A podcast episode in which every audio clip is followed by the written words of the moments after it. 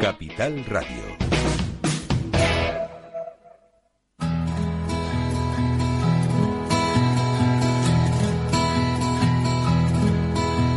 Comienza la caja de Pandora. Al verte sonreír. Al verte sonreír. Un programa especialmente dedicado al mundo de la discapacidad. El niño que ayer fui. El niño que ayer fui. En Capital Radio La 10, cada semana hablamos de aquellas personas que por una causa u otra han llegado a ser dependientes. Lo presenta y dirige Paula Romero.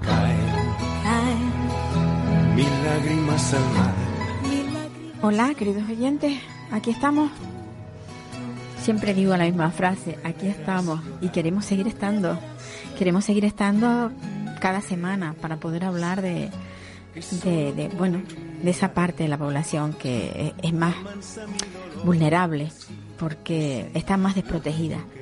Y sin duda, mm, dentro de, de esta parte de la población, las personas con discapacidad intelectual, yo creo que son las más, las más desfavorecidas y a las que tenemos que proteger con más ahínco y, y sobre todo mm, mm, eh, hablar de ellas para que se sepa y para que se vea, mm, para que se visualice esa, esa parte de, de la población que, que muchas veces vive solamente dentro de- del ámbito familiar donde se sufre y se y se, se comparten las penas, pero digamos en- detrás de una puerta, en un hogar, ¿vale? Yo hoy tengo mm, pues la suerte de poder hablar con una persona que aparte de ser médico, ella es madre de un, por encima de todo, madre de, un- de un, de un adolescente, bueno, un chico ya un, pe- un pelín mayor, eh, que tiene TEA. Ella es presidenta de una fundación que además la creó precisamente para eso, para, para proteger a, su hijo y como a él, a un grupo también de, chicos con las mismas características. Eh, la fundación se llama Fundación TEA de la Comunidad Valenciana. Ha sido o es vicepresidenta de la Confederación Española de Asociaciones de Autismo, eh, FESPAU, miembro del Comité Ejecutivo de CERMI estatal eh, por consorcio del autismo y como decía, sobre todo madre de un chico con autismo. Ella es Amparo Fabra Belenguer. Buenos días, Amparo. Eh, buenos días, Paula. Encantada de saludarte otra vez. Y yo también encantada de tenerte aquí porque, bueno, porque tú sabes de autismo mucho, pero además tienes ese conocimiento incluso que ya recuerdo tú que en una ocasión me dijiste que te, te pusiste a investigar. Como médico trataste de investigar qué era el autismo. Eh, El autismo no es una enfermedad. Partamos de ahí.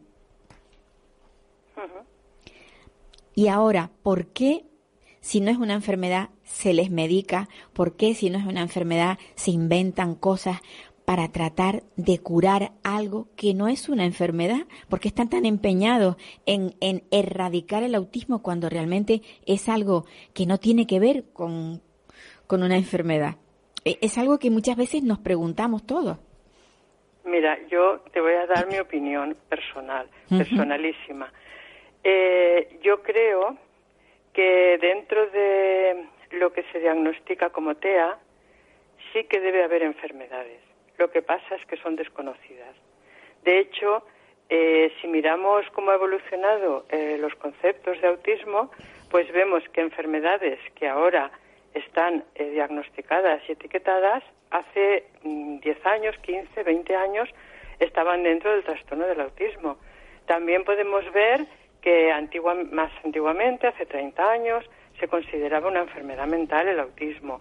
Quiero decir con esto que el- el espectro es tan amplio, es tan variable, las necesidades son tan diferentes y como no tenemos ninguna prueba eh, objetiva, prueba objetiva me refiero desde el punto de vista de la medicina que yo te hablo, es que tengas un, un análisis de sangre, un gen, una radiografía, un- una prueba objetiva, Objetiva, que la sí. vea quien la vea, la vea el médico que la vea, lo va a diagnosticar. Como no tenemos unos parámetros de normalidad claros, ¿dónde empieza a esto no entrar dentro de los parámetros normales? Por ejemplo, eh, si tenemos unos, si podemos hablar de hipertensión o de hipotensión, es porque hemos fijado unos parámetros normales por arriba y por abajo para la tensión. Si podemos hablar de diabetes es porque hemos fijado unos, unos parámetros normales de, glucemia en sangre. Entonces, como no tenemos unos parámetros normales, pues entonces con mucha, simplemente nos se diagnostica el TEA por, por observaciones, eh, sobre todo psicológicas, o sea, de, ver dificultades eh, a día de hoy, pues en las, en la, tenemos una paradoja. Decimos no es enfermedad, pero se diagnostica en el, en el CIE, que es la Clasificación Internacional de Enfermedades. Decimos que no es una enfermedad mental, pero en el DSM, también, que es eh, el de las enfermedades mentales, también está el tema del autismo. No es una enfermedad porque no cumple criterios médicos para considerarlo enfermedad en el sentido de decir, vale, yo sé que tú tienes una enfermedad, siguiendo el ejemplo, que se llama diabetes, porque te hago un análisis de sangre y te sale el, azúcar, la glucosa en sangre, te sale más alta de los parámetros que los médicos nos hemos fijado mediante la eh, experiencia científica de que esto es el parámetro normal de la población que no tiene esta enfermedad. Entonces, ¿ahí qué pasa con el autismo? Pues que, primero, a nivel de diagnóstico, pues eh, los diagnósticos pueden variar mucho en función de la, eh, del momento en el que se haya hecho el diagnóstico. Es decir, no se diagnosticaba igual hace 30 años que ahora. Tampoco mm, eh, varía también mucho en función de lo que yo llamo modas. En medicina hay modas, en psicología también.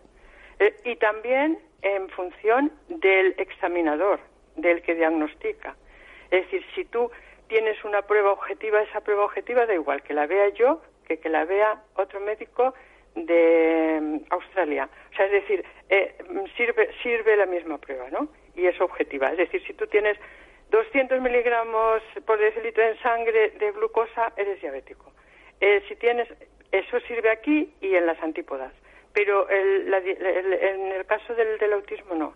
Y entonces yo lo que sí estoy convencida es que tiene poco que ver, y no quiero decir que tenga, que no tengan problema, tiene poco que ver el autismo mm, que antes se llamaba Asperger o de alto funcionamiento, que tiene muchos problemas, pero tiene poco que ver los problemas que tienen estas personas con eh, la parte más baja del espectro, donde tendríamos a niños o adolescentes o adultos que no hablan, que, no, que, que son absolutamente dependientes, que no se pueden expresar, que tienen crisis, que yo ya hace muchos años que dejé de llamarles crisis disruptivas o crisis eh, agresivas para llamarles crisis comunicativas, porque creo que siempre, eh, primero que es por algo, siempre que tienen una crisis creo que es por alguna razón, otra cosa es que lleguemos a poderla, eh, a poder llegar a ella. Y por otro lado, pienso que nos están comunicando algo de la manera que pueden y saben. Que ellos pueden, claro. Entonces, dentro de ese batiburillo, pues, ¿qué pasa? Que hay también otra cosa. La sociedad, en, nuestra, en el ámbito que nos movemos de la sociedad, pues, más o menos del primer mundo, ¿no? Estamos acostumbrados a que cualquier problema que tengamos, eh, como que la medicina nos lo tiene que resolver porque claro, eh, tiene que haber una solución. Eso los médicos estamos muy acostumbrados a que nos digan, bueno, pero alguna solución tiene que haber, porque con tantos adelantos que hay, bueno, pues no, todo no tiene solución, todo no se sabe por qué es. Y cuando una cosa, por un lado, fíjate, te estoy diciendo dos cosas. Una, por un lado, no sabemos por qué ocurre y no podemos diagnosticarla de forma objetiva, y por otro lado, es una condición que permanece toda la vida, es decir, lo que si dentro del campo de enfermedades llamaríamos enfermedad crónica, aquí no hablemos de enfermedad, hablemos de condición, pero sí que es una condición crónica que acompaña a la persona toda su vida, tenemos los dos ingredientes fundamentales para que pueda entrar por ahí cualquier tipo de planteamiento, tanto de medicación, tipo de médicos, medicinas naturales, etcétera, etcétera. ¿Por qué? Pues primero, porque como no sé por qué pasa esto, no tengo un criterio objetivo, científico, probado, demostrado, para poder dar un tratamiento adecuado, sea médico o sea de otro tipo. Y por otro lado, es algo que no es que dices, bueno, va a durar un tiempo y se va a pasar, con lo cual solo tengo que tener un poquito de paciencia y esperar que pase el tiempo, sino que al revés, el tiempo juega en tu contra, porque cada vez pues eh, los padres están más cansados, las familias están más desesperadas, eh, los adultos son más difíciles de manejar que los niños, estoy hablando en esos niveles, entonces claro, ahí es un caldo de cultivo para que florezca todo tipo de, de cuestiones. Eh, se derivan al campo de la psiquiatría, el otro día pues había por ahí creo que en las redes sociales una discusión sobre eso. ¿Por qué se derivan al campo de la psiquiatría? Pues porque, como, por lo que hemos dicho, porque los diagnósticos se hacen en base a conductas, es decir, conductas más o menos adaptativas o menos. Y como se hacen dentro del campo de la neurología, de la conducta, cuando aparecen conductas mm, que llaman inapropiadas o disruptivas o agresivas o autolesivas, pues eso se relaciona con la salud mental y se manda al psiquiatra. ¿Y qué pasa? Pues que el psiquiatra tampoco sabe qué hacer más que dar medicación.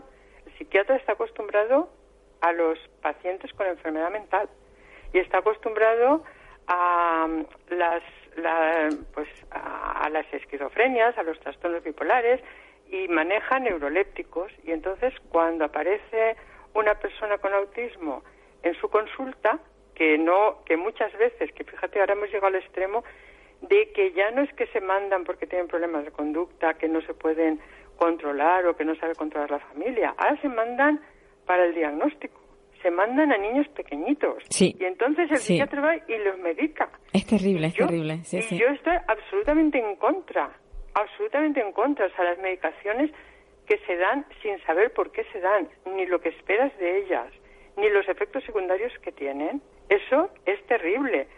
es, eso mm, a un niño pequeño es como si dijeran, bueno, como tiene autismo le voy a dar, y no quiero nombrar, dar nombres comerciales, pero voy a dar tal, tal neuroléptico, me da igual uno que otro. Mira, yo, yo te voy a nombrar uno que además está incluso multada la, la multinacional. Sí, ya, ya sé. El Risperdal. es terrible, es terrible porque no hay niño que no haya tomado esa medicación.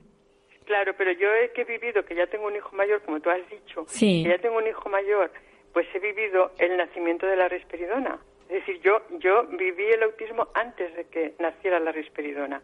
Entonces, yo recuerdo un congreso, mi hijo era todavía pequeño, de, de, neuro, de neuropediatría, eh, donde eh, se daba la risperidona, se hablaba de ella, como la panacea que iba, como algo mágico. entre comillas, sino a curar, casi a normalizar. Sí. Porque claro, cuando tú no te puedes curar de una enfermedad, porque es crónica, lo que aspiras es a llevar una vida más o menos normal, aunque sea tomando una medicación. Sí. Como puede ser el caso, pues eso, de la hipertensión, de la diabetes, de la epilepsia, de lo que sea, ¿no? Y dices, vale, pues yo con esta medicación hago una vida normal. Bueno, cuando apareció el Risperdal se dio como la panacea de que eh, eh, se iba a indicar en el autismo y de que, vamos, si no lo curaba, por lo menos iba a mejorar los síntomas, los niños pequeños que tomaran risperidona pues iban a aprender más en el colegio, iban a tener más una atención más sostenida, iban a tener más capacidad de aprendizaje. ¿Y qué pasa?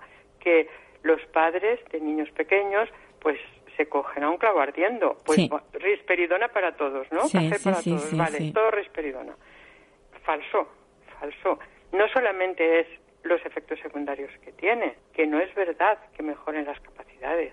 Mira, mi hijo ha tomado risperidona, como todos. Mm, es de esa época que salió la risperidona y risperidona para todos.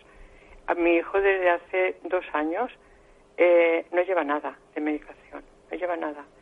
La mejoría cognitiva que yo he observado en mi hijo de no llevar ninguna medicación es espectacular.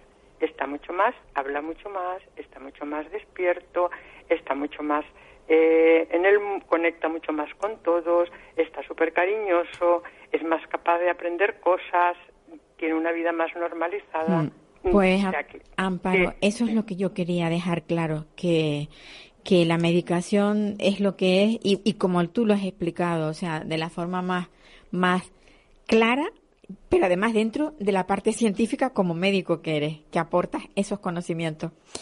Con lo cual, bueno, pues creo que, que nos haces un favor y, y yo te lo agradezco en el alma, la verdad. Pues ¿Amparo? Sí, sí, sí, Ah, estoy, que estás estoy ahí. escuchándote, Paula, sí. Sí, pues eso, Amparo, que, que el tiempo lo tengo súper Vale, limitado. pues yo solamente quería para, Sí. para dejar claro, eh, porque en la presentación que me has hecho, que todo lo que has dicho es verdad. Sí. He sido vicepresidenta de FESPAO, he estado en el CERMI estatal, en el comité ejecutivo, he sido fundadora de una asociación hace 23 años, ahora estoy, o sea, de una asociación, ahora estoy en la fundación, pero ahora ya no estoy en ninguno de todos esos sitios más que en la Mm. fundación, en la fundación. En la fundación sí. Eh, mi fundación tiene un centro de día para personas adultas con TEA y una vivienda tutelada que donde eh, tienen una vida subnormalizada total en una vivienda para personas con grandes necesidades de apoyo, ¿eh? No estoy hablando de, de la, la- la parte alta del espectro, la mayoría no verbales, con dependencia prácticamente, no pueden estar solos en ningún momento y tenemos una vivienda tutelada para siete personas. Mm, Yo ya he dejado todos esos cargos, creo que mm, debían de asumirlos ya otras personas y yo me, me estoy centrada en la fundación que gestiona el centro de día mm, y la vivienda tutelada. Pero sí he Pues- estado en todas esas, en todos esos sitios que has dicho, pero bueno, Sí. para que no parezca No, no, pero bueno, yo lo que quería es sí. que eres una, una activista. Sí, sí, bueno, Realmente. claro, sí, yo he dedicado mi vida a esto. Y he estado en todas esas partes. Ya ha llegado un momento en que he dicho, bueno, eh, toca recambio generacional Pues sí. para todas estas cosas organizativas y yo me voy a centrar en este pequeño mundo que, que, que sí he creado, que es el, el centro de día, la vivienda tutelada. Bueno, por supuesto, eh, en todo momento intentando eh, concienciar a la sociedad, que todo el mundo cuenta conmigo, que, que- que me llaman de colegios y de niños pequeños y yo estoy para todo, pero que ya esos cargos, digamos... No, lo- eh, no los ostentas, ya, ya no, los tienes. No, no, los he Pues, dejado voluntariamente. bueno, los pues, he dejado, los he es- dejado voluntariamente. Es muy, es muy de agradecer que hayas hecho todo esto y que ahora ya estés, pues, en, bueno, en el remanso de, de, porque también hay que jubilarse alguna vez, ¿verdad? Sí, sí. No, bueno, Pues sí. jubilarse alguna vez, en esto no nos jubilamos nunca, Paula. Ya, pero bueno, Esto ya digo, en esa actividad tan, tan frenética que de presidir Pero una cosa a otra, miembro, sí. Claro, pues, dedicarte más a lo que a lo que depende más de ti y, Claro. y- y lo otro lo pueden hacer otras personas, pero aquí, eh, pues bueno, controlas mejor tu tiempo y te dedicas y te centras más en lo que en lo que ya quieres centrarte. un abrazo. bueno, ahí estamos. Un abrazo. Amparo, que no, que no voy a dejar de, no te voy a perder de vista. No, no. que en cualquier momento tiraremos de ti para que nos aclares cosas tan importantes como, como es esta. Muy Un abrazo muy grande. Vale, un abrazo, Paula.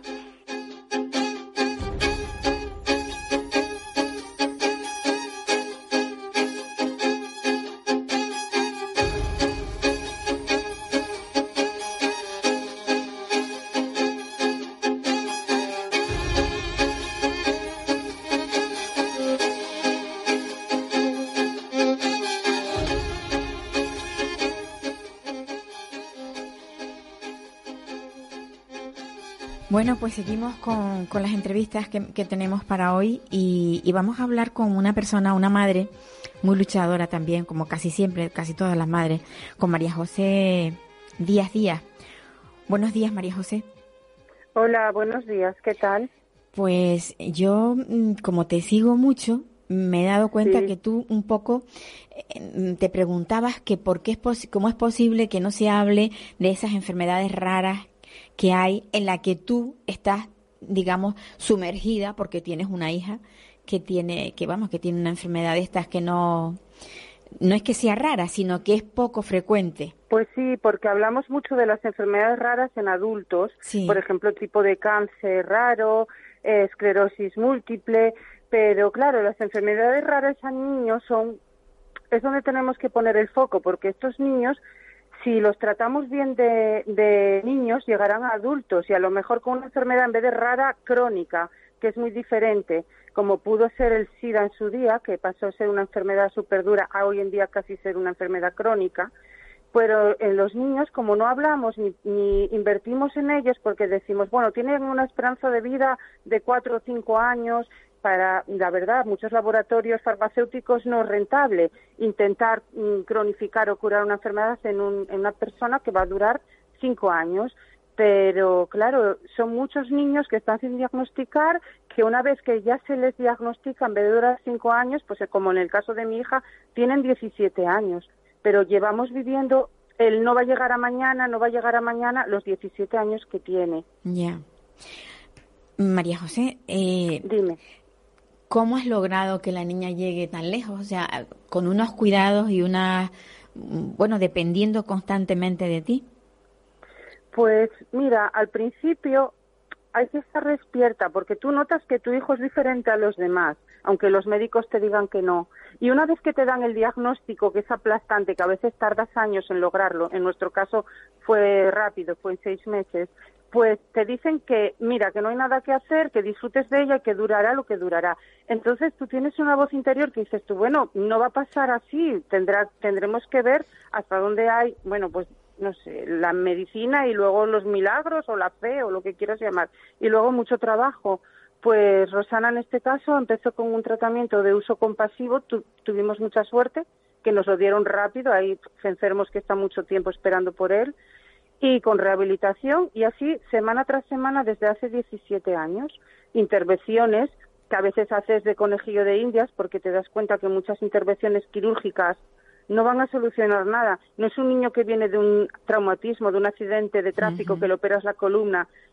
Es que es una columna que está diferente, unas rodillas que están diferentes. Y yo voy a los congresos y veo a todos los niños que parecen los pobres, cirugías por un lado, por otro, y los, los ves mal. Que hay que, no sé, hay que buscar especialistas que sean conservadores, pero que sean conscientes de que estos niños pueden tener buena esperanza de vida corta o mucha, pero hay que intentar que los años que estén con nosotros, pues lo mejor posible y desde luego hacerlos visibles y luchar por ellos, no decir, bueno, como tiene esta enfermedad, pues el pobre, y ya no, no mirar para él. ¿Qué enfermedad es la que tiene, la que tiene tu hija?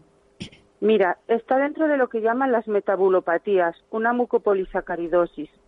Dentro de las mucopolisacaridosis, quizás la más, la que más se suena es la de San Filipo o el Alzheimer infantil, Sí. que es el, el 3. Rosana tendría un Hurler que es el 1, que se supone que es una enfermedad que no llegas a los 11 o 12 años, llevas retraso mental, muchas deformidades óseas, musculares, esqueléticas, pero mm, bueno, pues ella está ahí y hizo su ESO, escribió un libro, mm, tiene su programa pequeñito en una radio y trabaja, estudia dentro de lo que pueda, que luego la sociedad no te da muchas oportunidades. Claro, también, también, es está verdad, eso. ¿eh? Sí, sí. Pero yo veo que como yo hay muchos padres y que a veces tienen la desgracia de tener dos hijos con la misma enfermedad porque no se diagnosticó al primero y cuando te das cuenta estás embarazada un segundo y también vienen con la enfermedad y, y bueno, que los profesionales como que se cansan y la sociedad dicen, ay, pobrecito, pero no peleamos más que, somos como islas los padres. Necesitamos que pongan el foco en los niños con este tipo de enfermedades. No solamente las campañas de trasplante de médula, porque es que la médula no te lo cura todo, como mucho te puede paliar algo y es una es un tratamiento agresivo que no todo el mundo sobre- sobrevive de un trasplante y desde luego no cura todas las enfermedades. A mí me parece muy acertado que, bueno, que tú salgas en los medios explicando esto, porque muchas veces mm, el ignorarlo, el no saberlo, no conocerlo, mm, hace que, pues eso, que la gente no, no, no se preocupe, o sea, que no haya movimientos que se, que puedan de alguna manera, pues, eh, promover más la investigación, promover, porque en realidad de, de qué se trata, de, de que haya de algo, investigación. sí, que se investigue, que haya algo que procure que esto no pase y que se Sí, y que se se detecte necesita. pronto y que haya pues que no sea una cosa paliativa, sino que se cure, ¿no? Claro, Entonces, claro, es lo poco- que queremos. Hmm. Muchos padres no llegaremos, seguramente, por desgracia, a ver la cura de nuestros hijos, pero otros padres sí, Sí, pero tenemos que sí. tenemos que luchar porque los niños, como dependen de nosotros, a veces se descarga un poco en lo que hagamos los padres Claro, y no todos ni tenemos la fuerza, ni valemos, ni sabemos dónde podemos dirigirnos. Sí. Y tú confías en los médicos, pero cuando más vas conociendo eh, el tema interno, pues ves que el médico es una persona y más que de un profesional dependes de una persona. Sí. De cómo sea ella, como diga, de trabajador, de luchador, del Sí, centro al que estés. Si tienes suerte de vivir en una ciudad como Barcelona o tienes la desgracia de vivir, en, imagínate, en Canarias o en Galicia, en un pueblo remoto, o no tienes los medios para moverte. Bueno, pues ahí queda lo que, lo que tú experimentas, lo que tú cuentas, lo que tú vives. Y, y yo lo que te puedo decir es que me gustaría, me gustaría que, que bueno, que se empleara más en investigación, pero desgraciadamente cuando hay recortes precisa, Mm. van a, a esto, a, a las cosas que se piensan que, que no son prioritarias y son prioritarias para quienes la padecen, pero para Sí. los que administran los dineros parece ser que no. Un abrazo, María José, es muy Bueno, grande. Muchas gracias por el interés que has mostrado siempre, ¿vale? Y muchas gracias por tu programa y felicidades. Un abrazo fuerte y un beso para tu niña. Gracias. Que dicho sea de paso, también es muy guapa, otro. es muy guapa. Ah, bueno, para mí sí, ¿eh? es muy Sí, guapa sí y que muy buena y muy trabajadora. Sí que lo es. Bueno, Pues vale. muchas gracias. Adiós. Hasta luego.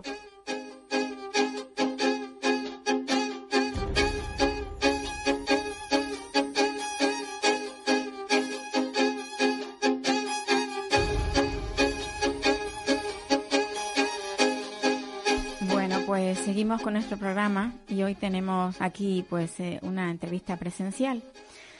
Tenemos a un miembro de la plataforma Atención Temprana en Canarias.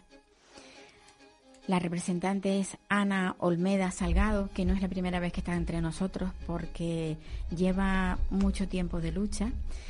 Ella tiene una niña con, con capacidades distintas, como muchas veces les gusta decir a pues eso, a las personas que tienen hijos con, con otras capacidades. Y, y su lucha es sencillamente la atención temprana. Es una niña pequeña y Ana, pues eh, yo creo que lleva toda la vida luchando por ella. Hola. Paula, ¿qué tal? Buenos días y muchísimas gracias por darnos voz de nuevo en, en tu programa. Bueno, ya sabes tú que esto es lo, lo que hacemos siempre, no, no, no servimos para otra cosa. Desde este programa me refiero, ¿no? Pues nada, agradecerte en el nombre de todas las personas que formamos la plataforma de atención temprana, de todas las familias y también de los profesionales, porque sin los profesionales que nos acompañan día a día, desde luego no habríamos llegado hasta donde hemos llegado. Yo me pregunto, ¿cuánto tiempo lleváis con este tema? Casi cuatro años. En marzo hace cuatro años que empezamos. Eh, a ver, los profesionales que nos acompañan, que son, que a lo largo de estos cuatro años se han unido muchos, pero básicamente empezamos con los Cuando- la- profesionales cuando que la trabajaban lucha- en, la en psicomotricidad, Sí. de- en la sala de psicomotricidad de la Universidad de La Laguna. Ellos llevan veintitantos años, pero eh, como sabéis, no existe un servicio Sí. de atención temprana como tal todavía. Eh, hace cuatro años eh, la universidad empezó a plantear el hecho de que mm, la sala de psicomotricidad no podía estar paliando y no podía estar haciendo un servicio que tenía que ser un servicio público y gratuito Sí, y sí, que dependiera del Servicio Canario de Salud. Y fue cuando empezamos con todo esto. El día 25 de abril conseguimos que se aprobara una ley de atención temprana, que fue un hito porque parlamentariamente eh, la sociedad civil nunca había conseguido en tan poco tiempo que se aprobara una ley que además fue eh, elaborada con, en consenso con todos los grupos políticos y elaborada por, por nosotros, por Sí, los sí, por la- por los profesionales, por, las afectados, por la- asociaciones, por las familias. Y, y ya te, como ya como sabéis, está en, en vigor desde el día 25 de abril, bueno, desde que se desde que se publicó en el BOE, que fue el creo que fue el 13 de mayo, pero vamos, la ley es del 25 de abril. El problema que tenemos ahora es que toda ley para que pueda ser ejecutada y llevada a cabo necesita una ficha económica Sin duda. que la acompañe. Sin presupuesto ni nada. Exactamente, sin presupuesto ni nada. ¿Qué pasa? Que en el 2019 se supone que habíamos eh, negociado con todos los grupos políticos y con, y con Coalición Canaria, que era quien estaba en el gobierno en aquel momento, que hubiera un presupuesto, al menos para el, el inicio eh, del, de la, Del proyecto, de, sí. de la implantación Ujú. de la- del plan de atención temprana. Eh, cuando ha habido cambio de gobierno y el nuevo gobierno ha, accedido a, a sus puestos, a sus funciones, se han encontrado y nos hemos encontrado con que no hay dinero. El dinero que se suponía que se iba a destinar para, para atención temprana, una partida específica para atención temprana, eh, se destinó a servicios sociales y la consejera, la anterior consejera de servicios sociales, Cristina Valido, decidió que como todavía no existía la red de atención temprana, iba a destinar ese dinero a los cabildos y que los cabildos lo utilizaran en función de las necesidades de las asociaciones y de los centros concertados, que lo han podido utilizar o no para atención temprana. Claro, claro. Creemos que en su mayoría no se ha utilizado para atención temprana. O sea, que ese compromiso... Eh... Cero, patatero no no no, era cierto, no, sabemos exactamente qué es lo que ha pasado ni quién ha movido ni quién ha borrado porque nos dicen que unos nos dicen que sí que estaba otros nos dicen que ellos lo vieron otros nos dicen no sabemos qué es lo que ha pasado. Sí sabemos porque nos lo dijo además Cristina Valido en persona que ella tenía 5,2 millones de más en su presupuesto que en teoría iban a, atención temprana pero que ella mm, consideró que como la red no existía Decimos, ya, claro que no existía. Le dio otro uso, eran para, otro precisamente bueno, para otro la implantación. Dentro de, del mismo... Que es dentro del, del área de discapacidad, sí, de discapacidad. y dependencia. Sí, sí, sí. Pero ese era un dinero que se había reservado exclusivamente para poder implantar o para poder iniciar la implantación de la red de atención temprana. ¿Y ahora qué? qué pues ahora estamos eh, reuniéndonos con las consejerías de Sanidad, de Servicios Sociales y de Educación. Tuvimos la pasada semana una reunión con las tres consejeras y con eh, dos asesoras de, de Noemi Santana y con la jefa de gabinete también de María José Guerra y con Teresa Cruz. Y, y, bueno, la conclusión a la que llegamos es que las tres consejerías están súper, súper interesadas y súper eh, eh, implicadas, digamos, sí, en sacar adelante el, tema, sí, el, sí. el, plan de atención temprana, pero nos vemos en la misma tesitura que el año anterior, no tenemos dinero. Sin dinero. Exacto.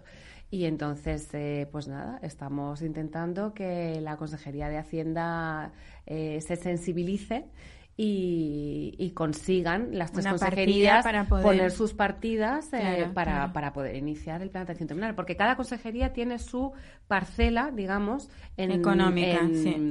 en la, en la ley de atención temprana, en el plan integral de atención temprana. Porque todas tienen que aportar y además tienen que coordinarse entre ellas porque aunque sea sanidad mm, por, por un tema porque es un tema sanitario el hecho de que es verdad que, que el- el- la mayoría de los trastornos de desarrollo se diagnostican en el, en el servicio sanitario cuando los niños tienen menos de tres años pero también es verdad que hay muchos trastornos que se que se empiezan a visualizar en el cole Exacto, en la edad escolar. en la edad duda, escolar. duda, sí, sí. Entonces, una de las cosas que hemos planteado eh, es que se implante la escolarización de 0 a 3 años, gratuita, porque actualmente no existe y si no te dan eh, una subvención, una ayuda o no hay una escuela de tu ayuntamiento o de tu, o de tu municipio, no, no puedes llevar al niño o la niña a la escuela de 0 a 3 años. Eh, y, y eso también ayudaría mucho al, al diagnóstico. Pero es verdad que el- principalmente donde más se diagnostica es en el ámbito sanitario. Entonces, bueno, Sanidad es quien lleva, digamos, el peso, la coordinación del plan O sea, ahí de, tienen, de- de atención tienen, temprana. eh, tienen eh, las tres consejerías. tienen Las que tres estar consejerías implicadas. tienen que estar implicadas Claro. y coordinadas. Sí, sí, las sí. tres consejerías.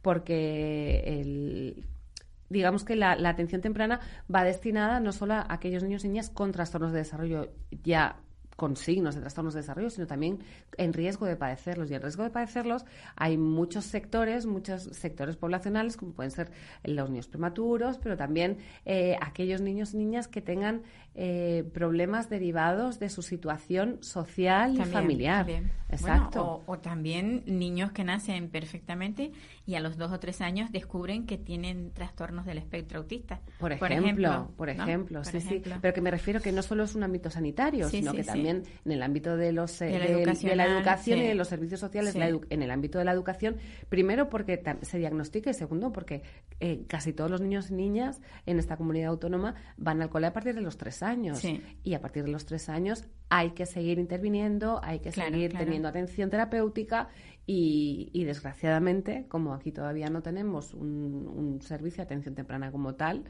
pues se supone que es educación quien lo lleva a cabo y tampoco. Tampoco Porque ya lo hablábamos claro, con claro. María José Guerra, con la consejera de Educación. Eh, tuvimos previo a tener esta reunión con las tres consejerías eh, una asamblea de familias y las familias nos planteaban en, en el ámbito educativo que no hay recursos, no hay suficientes recursos, no hay suficiente personal. El personal que hay no está suficientemente formado ni sensibilizado en cuanto a la atención a la diversidad. En papel todo queda muy bonito, pero la realidad es otra. La realidad es que hay muchos, eh, muchos profesionales que no saben tratar a los niños con diversidad. Bueno, que estamos casi, casi como al principio.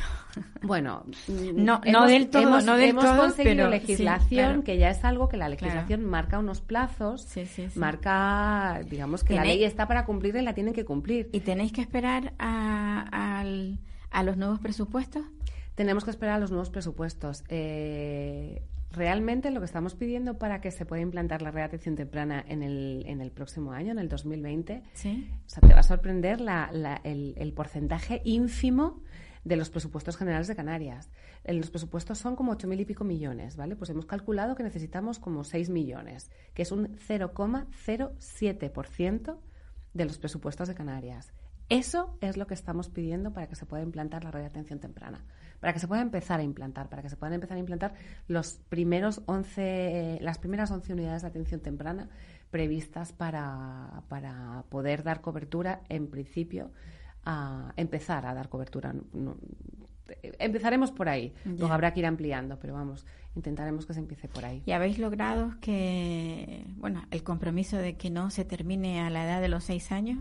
Mm, No, No. no.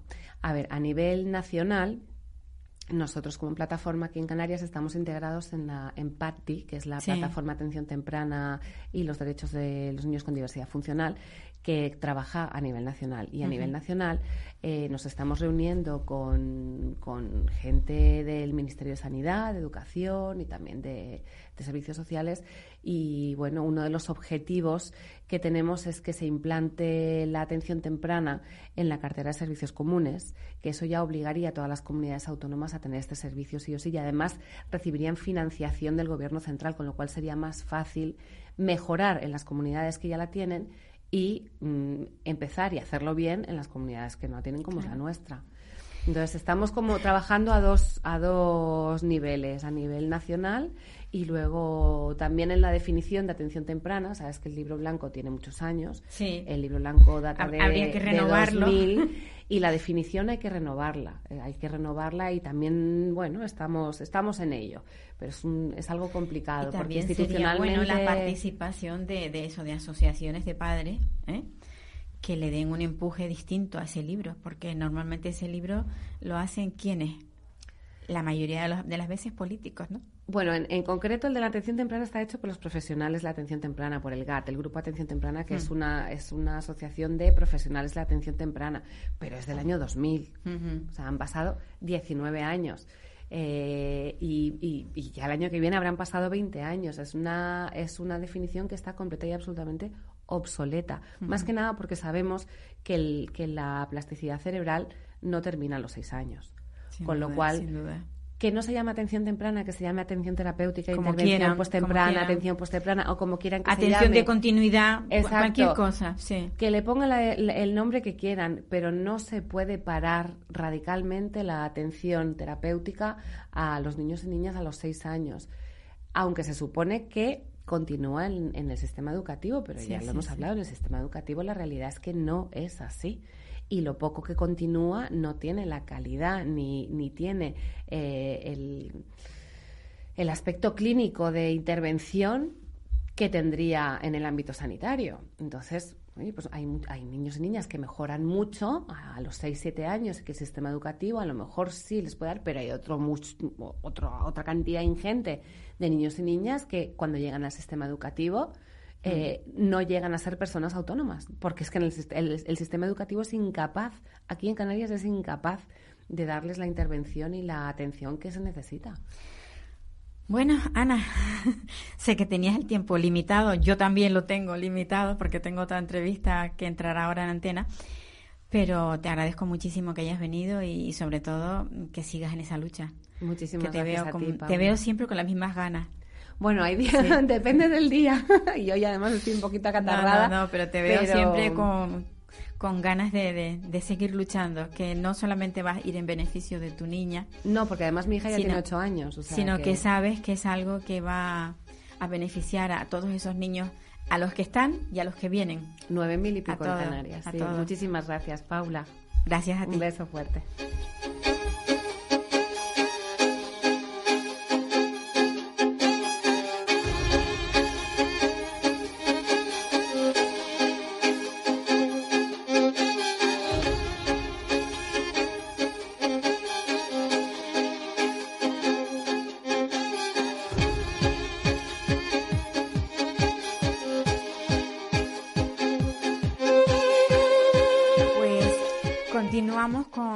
Programa. Estamos, estamos ahora pendientes de Lidia, de Lidia de Gracia, eh, Reina Calvo. Es una, una, bueno, pues una mujer muy luchadora, como siempre me pasa, me pasa por este programa, mujeres luchadoras.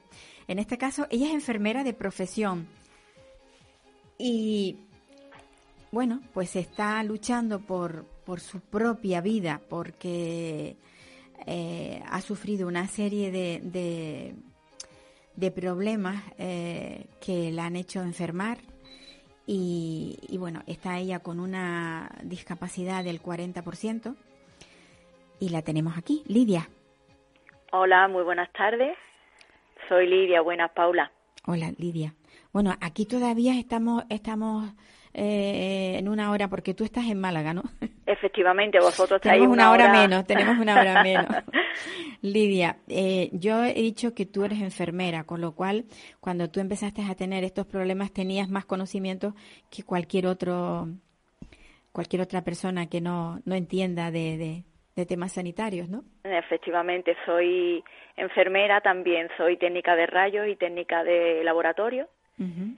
Y bueno, cuando empecé cuando empecé con el problema, pues mm, ya entendía de, de todo este tema de sanidad. Uh -huh. Y bueno, mmm, si quieres que empiece a comentar cómo bueno, tú tienes, tú, tú, me dijiste que tenías un 40% de discapacidad. Tengo más de un 40% de discapacidad. Estoy ya pendiente de lo último, bueno, lo próximo que me tienen que hacer para una nueva revisión. Ya, porque probablemente la, la próxima valoración será superior. Efectivamente. Sí. O sea, sí. más del, serás más del 40% lo que tienes de, de discapacidad. Bueno, sí. tú, tú estás teniendo una lucha tremenda con, con la administración, ya sea con el con el ayuntamiento, con, con qué administraciones estás tú? Pues eh... mira, ahora mismo eh, mi lucha es, pues yo vivo en Ronda, no soy de Ronda, pero llevo muchísimos años, llevo más de la mitad de mi vida viviendo en Ronda y bueno, pues la lucha es contra el ayuntamiento. Eh, también tengo una lucha contra el Servicio Andaluz de Salud y también contra la Seguridad Social. Uh -huh porque, bueno, mm, todo comenzó cuando yo iba a trabajar una mañana, eh, ahora el día 1 de noviembre hace ya siete años, y en un paso de peatones donde hay socavones y hay grietas, pues era temprano a las 8 de la mañana, un día lluvioso, y bueno, pues en uno de los socavones se me metió el pie, la bota, y caí. Caí, es un culazo donde, mm, por desgracia, me fracturó una vértebra, y pues un, una persona que iba, un corredor que iba, pues mmm, me socorrió. ¿Te ayudó? Y, y... Efectivamente. Eh, yo no pensaba en ese momento que las consecuencias que era una fractura vertebral porque como sanitaria ya lo digo para los que me estén escuchando, los médicos ya me lo dijeron también, que en el primer instante como no se forma un hematoma alrededor de la fractura, y por la propia adrenalina del cuerpo tú te puedes levantar y puedes um, caminar también en función donde esté la, la, fractura, la mía estaba en la parte alta, en la de 8, uh -huh. pues puedes caminar un poco, yo pude caminar un poco, me ayudó esta persona, yo le dije que um, trabajaba justo enfrente y que bueno, yo me tomaba un antiinflamatorio y podría seguir trabajando. Eh, con el fatídico mmm, y tremendo dolor, no pude alcanzar mmm, la puerta del trabajo, ya me tuve que dejar caer eh, en una esquina y como pude llamar mm, a las compañeras que me socorrieron y ya pues vino la ambulancia. Uh -huh. Llegué al hospital y bueno, mmm, allí me tuvieron 48 horas, hubo problemas también porque mmm, bueno, en esta profesión como en todas eh, sabemos que hay gente que tiene vocación, gente que no tiene, gente que empatiza, gente que no empatiza. Y también hubo problemas de presunta negligencia, digo presunta porque ahí está el ahí está en el tribunal, estoy esperando a que dictamine sentencia y porque bueno, era fue un mi alta fue con un con una lumbociática no vieron, las pruebas fueron nefastas, no se vio que, había una, una, una vértebra, una fractura vertebral, aún que el médico de cabecera, el médico que me cogió, que hoy día es mi médico de cabecera, que me, mm, me, me cogió en la ambulancia, me llevaron mm, por completo inmovilizada, ya dijo que era una fractura vertebral, pero bueno, ahí quedó todo y a los 20 días eh, se vio que lo que tenía era una fractura vertebral, yo ya no podía prácticamente caminar. Todo esto yo lo llevé a, yo en un principio como no pensé que esto llegaría tan lejos y que yo iba a estar tan mal tanto tiempo en la cama yo tenía un hijo con un año una niña con cuatro años una madre dependiente un negocio que tuvimos que cerrar porque yo estaba en la cama y mi marido tenía que, que ayudarme tenía que estar conmigo las 24 horas y con los niños y una mujer que cuidara de mi madre pues entonces mm, yo ya a última hora tuve que recurrir al ayuntamiento vía administrativa. Vía administrativa me, dicen que no, que, que, bueno, que yo me hubiese ido por otra parte, no por otro sitio, no por el paso de peatones, porque no tenía por qué pasar por el paso de peatones, sino por otro sitio, que la calle es muy ancha y...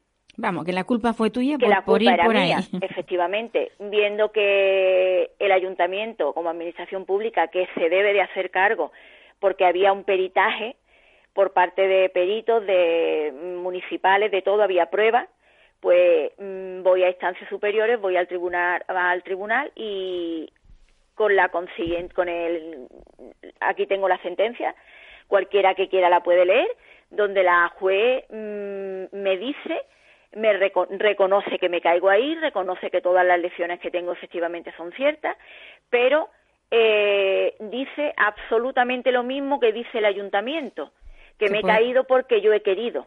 Porque podías haber cogido por otro lugar.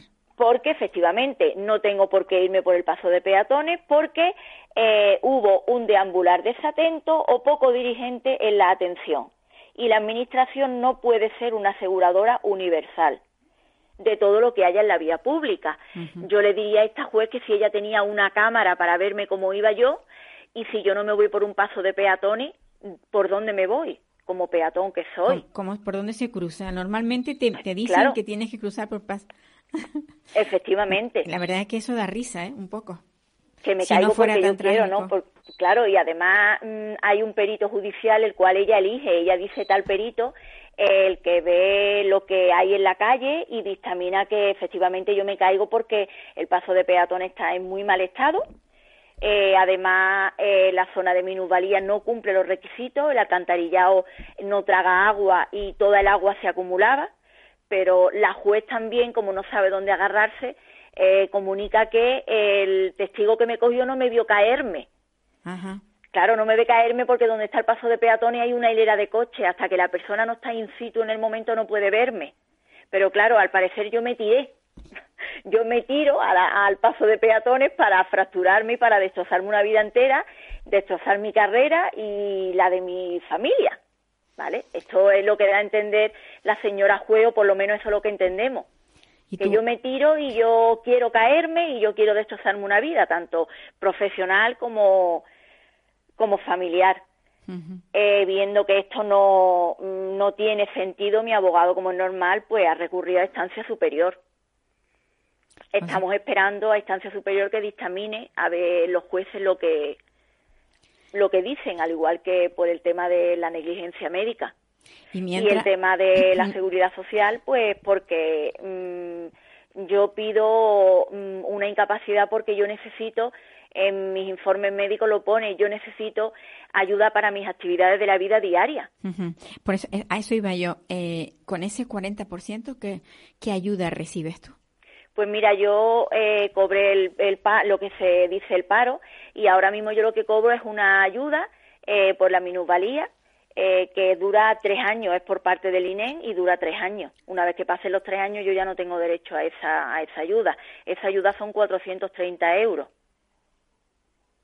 Que con eso no te da para tener una persona que pueda echarte una mano. Efectivamente, ¿quién me ayuda? Pues mi hija que tiene 10 años, mi marido cuando está aquí no está trabajando y yo lo que quería dejar aquí, si me permití, eh, que para que se vea mm, que el ayuntamiento y lo que es el, el juzgado mm, mm, no se ven organismos independientes. Aquí no hay una justicia independiente porque aquí la juez se ha limitado, no ha mirado el peritaje, no ha mirado nada. Aquí se ha limitado a hablar y a dictar lo que un ayuntamiento ha, ha dictado en contra mía. Bueno, y lo más importante de aquí es que encima me condenan a pagar unos costes.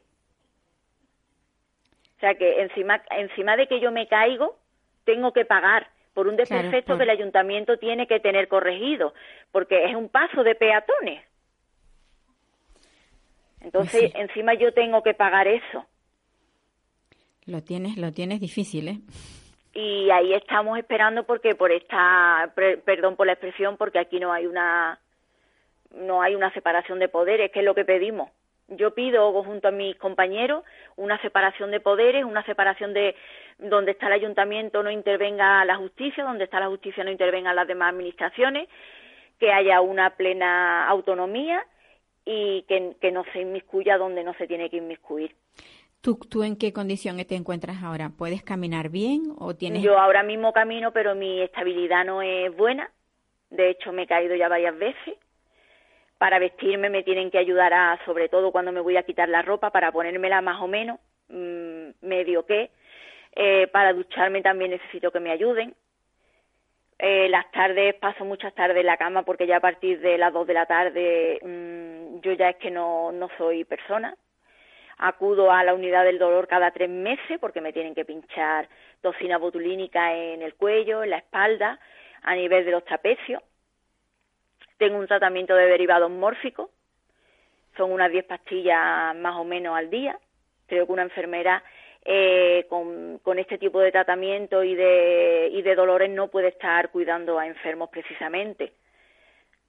Que también hago aquí un hincapié en que una juez mm, en un juicio me llegó a decir que una enfermera no tiene por qué ir a pedir una incapacidad, aunque los informes médicos digan que necesito hasta ayuda para las actividades diarias, porque una enfermera no trabaja, las enfermeras estamos sentadas, Ajá. por lo tanto, como no trabajamos, no tenemos por qué pedir una incapacidad. Eso está grabado en un juicio. Eso está grabado. Yo aga- mm, agaché la cabeza de impotencia y al agachar la cabeza me dijo que no volviera a gesticular ni a hacer ningún comentario porque si no inmediatamente me desalojaba de, de la sala. Bueno, pues por eso yo te decía antes que lo tienes, lo tienes difícil, pero vamos. Lo tengo, lo tengo complicado, muy, pero muy difícil, sí, sí. pero yo lo mm, mm, aquí el problema está en que en España tenemos que luchar por los derechos de, de, de todo. Mm, Aquí yo no quiero hacer distinciones, yo quiero mm, seamos enfermos, no seamos enfermos, discapacitados, minusválidos, eh, los pensionistas que son enfermos también, que viven el día a día y que nadie los ha escuchado, porque tenemos el tema de Cataluña y, y los pensionistas han, han pasado desapercibidos cuando está luchando por todos los derechos mm, una separación de poderes que verdaderamente eh, mi grupo y yo estamos o sea, ¿tú, cre- luchando. tú crees que eh, las cosas se, se resolverían si, si hubiera me- menos política por medio? Sí, está todo Pues me- politizado, todo está completamente poli- politizado. No hay una separación de poderes, Pues- no lo hay. No hay. Aquí se puede demostrar en mi caso donde el ayuntamiento y, y juzgado, en este caso la, la juez, dice lo mismo que dice el juzgado, eh, el ayuntamiento, perdón. Aquí se ve que no hay una separación. Siento, siento mucho tener que, ya se, ya se nos termina el programa, pero bueno, Vale. ahí queda dicho, eso, esa, esa indefensión en la que tú te encuentras después de haber tenido una caída terrible, la que te ha llevado a esa incapacidad, y yo espero que, que se resuelva favorablemente. Claro, yo, sobre todo por, por, por los que vienen detrás de mí, ¿no? Por toda aquella gente que, que también sufra o pase por lo mismo, que no tenga que llegar hasta donde yo estoy llegando, ¿no? Pues sí. Que tenga una Pues- defensa y tenga una atención médica con garantía pública Lidia, y digna. un, un abrazo y muchísima suerte. Muchísimas gracias, Paula. Un abrazo para todos. Gracias. Pues nada, queridos oyentes, que, que nos quedamos con esta última historia, la verdad. Caerse en la calle, sufrir, sufrir este tipo de, de fractura y encima que te digan que, que te has caído porque has querido, es doloroso. Pues nada, hasta el próximo programa. La verdad es que espero que el próximo programa conte, contar cosas un poquito más gratas. Capital Radio.